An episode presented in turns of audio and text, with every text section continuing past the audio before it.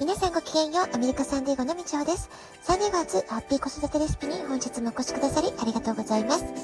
みんな違ってみんないい。ママが笑顔なら子供も笑顔。子育てで悩んでることの解決のヒントが聞けてほっとする。子育てがちょっと楽しく思えてきた。聞いてくださっているあなたが少しでもそんな気持ちになってくれたら嬉しいなと思いながら毎日配信をしております。アメリカの学校は6月が学年度末ですので、えー、ちょっとね、今は学年度末の慌ただしさ、そんな感じの、えー、毎日を過ごしております。えー、特にこの1年間はパンデミックの影響でスポーツ活動のスケジュール大幅にずれました。そして変更の連続でした。まあ、そんな中、それでもフットボールの試合が6試合、陸上の7試合を全て終えることができたっていうのは、えー、子供たちにとってはとても良かったなというふうに感じています。え昨日は陸上部の最後のミートでした。えー、残念ながら怪我で休んでいたライバル君の復帰戦とはかなわず、えー、最後にキャプテン同士2人の真剣勝負ができなかった、見られなかったのは、えー、少し寂しい気がしました。えー、昨日のタイムは個人の成績としては息子自身は満足できなかったのかもしれないなと思うんですけれども、えー、まあ、大事な仲間がいないってこと、それから、えー、ライバル校との対決だったんですね、昨日の試合はね。ですから、まあ、チームとして負けられない、キャプテンとして何としても、えー、一人で引っ張る、チームを引っ張っていく、まあ、そういうね、思いがあったんでしょうか。えー、リレーでも100メートルでも200メートルでも絶対に一番は譲らない。そんな気迫が感じられる走りで、え、私はまたね、胸がいっぱいになって、え、特にリレーのね、えアンカーの勝負は結構、えデッドヒートだったので、えそれを制したところを見届けて、え涙が溢れるのを、え抑えることができませんでした。えー、今シーズンも口には出さないものの、えー、おそらくあちこちマイナーな故障や痛みはきっとあるんだと思います。えー、疲れもあると思いますけれども、えこのハイスクールの4年間、特に後半2年間はたくさんのチャレンジ、苦しいこと、えー、忍耐が必要なこと、いろいろありましたので、まあ、その分ね、とても精神的に強くなった、タフになったなっていうことも感じています。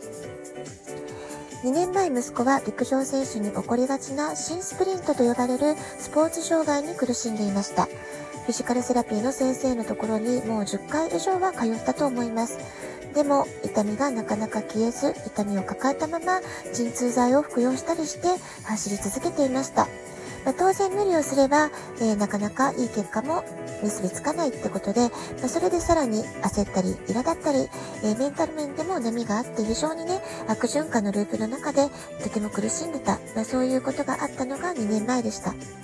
まあ、そうした経験を乗り越えたからこそ、えー、今季シニアの最終シーズンは自分なりに万全の準備をして自分の心と体を整える、セルフケアを万全にする、リカバリーする時間を大切にする、まあ、そういったことをね、意識して過ごしているようにも感じられました。アスリートに多く見られる新スプリントの原因はオーバートレーニング、負担のかかりやすいランニングフォーム、衝撃を受けやすい足の形、これはね、扁平足だったりとかそういうことですね。それから下肢の筋肉不足、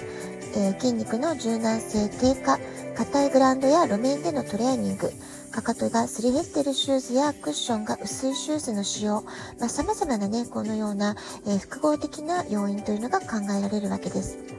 え息子のこの2年のチャレンジを振り返りますと、こうした要因の中で自分の中で取り除けることを一つ一つ外していく、そういう努力をしてきたんじゃないかなとも感じます。まずね、一番にやったのは靴を変えたんですね。え、中学の頃からナイキブランドが大好きで、ランニングシューズや通学で使う普段使いの靴もナイキの靴を愛用してたんですけれども、陸上選手の中ではナイキの靴はあまり評判が高くないんですね。むしろ故障につながるということで、コーチからは他のブランドを強く勧められていました。そこで、まず靴のブランドを変えました。それから靴底のクッションを分厚いものにしたり、歩くとき、走るときの衝撃をできるだけ和らげるような靴にするってことをね、工夫していっていました。で、ランニングフォームとかね、こう詳しいことは私はちょっとアスリートの経験が全くないのでわからないんですけれども、最近の走りを見ていると、2年前とは走り方もゴールラインでのフィニッシュのその姿勢なんかもね、全然映像で見てても素人目にも違うなって感じるので、きっと細かいフォームを研究して、えー、日々改良をしてきた成果なんじゃないかなと思って見ています。それから試合前の準備を入念にすること、試合後疲れを早くリカバリーするためのやり方、まあ、こういったこともね、自分なりに試行錯誤してきたんじゃないかなと思います。試合の後1時間ほどかけてゆっくりと湯船に使って筋肉を休めたり、マッサージマシンを自分で使ってみたり、最近はね、すねのところに黒いテープを貼っているので、なんだろうなと思って聞いてみたら、キネシオロジーテープを使っているってことだったんですね。アメフトコーチやスポーツトレーナーとチームメイトの手当てをしたりして、えー、自分がまるでね、トレーナーの、まあ、サブというか、補助のような形で、え、必要な知識や技術を学んで、えー、キネシオロジーテープの使い方も、え習得した、まあ、そんな感じがいたします。怪我の予防や関節のサポートを目的にほとんどのスポーツで行われているテーピングなんですけれども、まあ、いろいろなテーピングの方法があってその中の一つがキネシオロジーテープだと言われています。キネシオロジーとは人体運動機能学の意味で、このテープを使用したキネシオテーピング法っていうのは、実は日本で開発されたものなんですね。従来のスポーツテープは手足などの関節に巻いて怪我をしやすい部位を固定するんですけれども、えー、これは動きを制限して怪我の予防や再発防止を行うやり方なんですね。一方、キネシオテーピング法は伸びすぎたあるいは収縮しすぎた筋肉に沿って貼ることでテープが皮膚を持ち上げて筋肉との間に隙間を作りそうすることで血液やリンパ液の流れを良くして怪我防止であったり痛みの緩和を図ることができる。そういう方法だと言われています。キネシオロジーテープは筋肉と同じぐらいの伸縮性があるのでより自然に体を動かすことができるんです。でこのキネシオテーピング法を考案したのはアメリカでカールプラクティックドクターの資格を取られた日本人のドクターなんですね。この加瀬健三さんというドクターの方なんですけれども、え彼はもともとがカールプラクティックドクターなので、人間が本来持っている自然治癒力を活かして、え病気や傷病を治療する、そういう考え方を大変重要視されている方です。この考えの原点はアメリカのカイロプラクティック大学で薬や手術に頼らない自然医療ということを徹底的に教え込まれたところから来ているということを言われています。そしてこの立場に立って目の前で痛みに苦しんでいる患者さんを早く害なく救う方法として気の小テーピング療法を開発したという経緯があるそうです。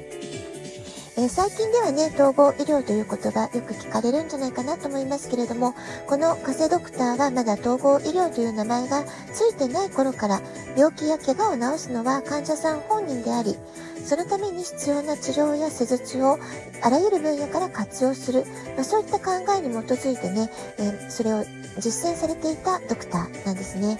で自分の施術の後も長期的に患者さんがいい状態を維持してほしい。えー、自分の手を離れたところでも健康であってほしいという願いを込めて、えー、自分の手がえー、ずっとね、まあ、カイロプラクティックっていうのは手でね、手技を使って、えー、治療していきますので、えー、その時はいいけれども、お家に帰ってしばらく時間が経つと、また痛みが発生したり、まあ、それをね、え自分の手をいつも患者さんのそばにいられるような形にしたい、まあ、そういったことを考え続けた結果、このキネシオロジーテレピというのが考案されたって話があるそうなんですね。えー、こんな風に自分の体が回復する力をどうやって引き出すか、まあ、こういったね、えー、セルフケアを知っておくってことも健康維持のための非常に大切なライフスキルなんじゃないかなと思います。えー、まあね、うちの息子は陸上部だったり、アメフト部で様々スポーツをやり続けてきた時間が長かったので、えー、彼がもう私の手を離れて、セルフケア自分で考えて試行錯誤して、いろいろな治療法を自分で試してるわけなんですけれども、えー、その中で一番最近、えこのテープ何かしらって思ったね、えテープがキネシオテーピング法ということだったので、え今日はこのキネシオロジーテープの一つの事例として、えー、怪我や病気予防のための、え、知識やスキルがいかに大切か、セルフケアっていうことができる、え、知識やスキルを持っておくことも大切だってことをお話しさせていただきました。ラジオトークアプリインストールしておくとスマホからいつでも簡単に聞けます。質問を送る、ギフトを送る、どちらからでもメッセージを送ることができます。皆さんからのお便りをお待ちしております。では、今日はこの辺で今日も素敵なお時間をお過ごしください。ごきげんよう、みちおでした。さようなら。